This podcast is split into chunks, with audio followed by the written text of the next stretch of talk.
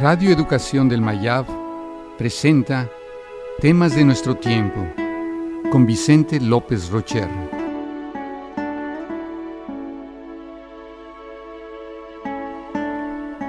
La ciencia.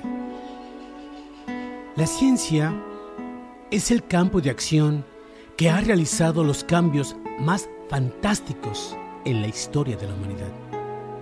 El conocimiento científico ha abierto las puertas más extraordinarias que podemos imaginar. La ciencia, en los últimos 50 años, ha permitido el mayor incremento en el desarrollo del conocimiento humano, más allá de los 7 millones de años que lleva la evolución del homínido.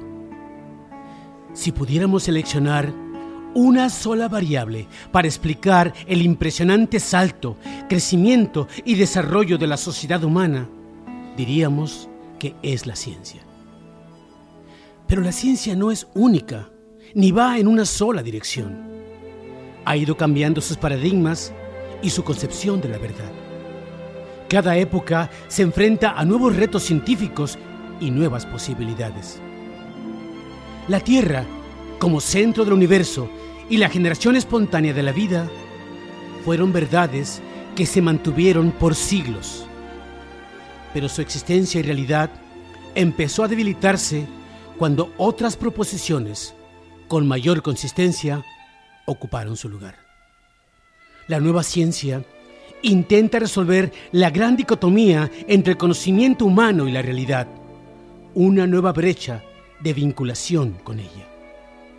La ciencia y la espiritualidad representan dos formas diferentes de buscar la verdad aunque lo hacen en forma diferente, ambas deben complementarse en una sola fórmula que explore a profundidad tanto el mundo de lo visible como el de lo no visible. Cuando la ciencia pierde el terreno de la espiritualidad, causa grandes locuras. Cuando la espiritualidad pierde el juicio de la lógica y la razón, se convierte en fundamentalismo, una postura ciega y sorda.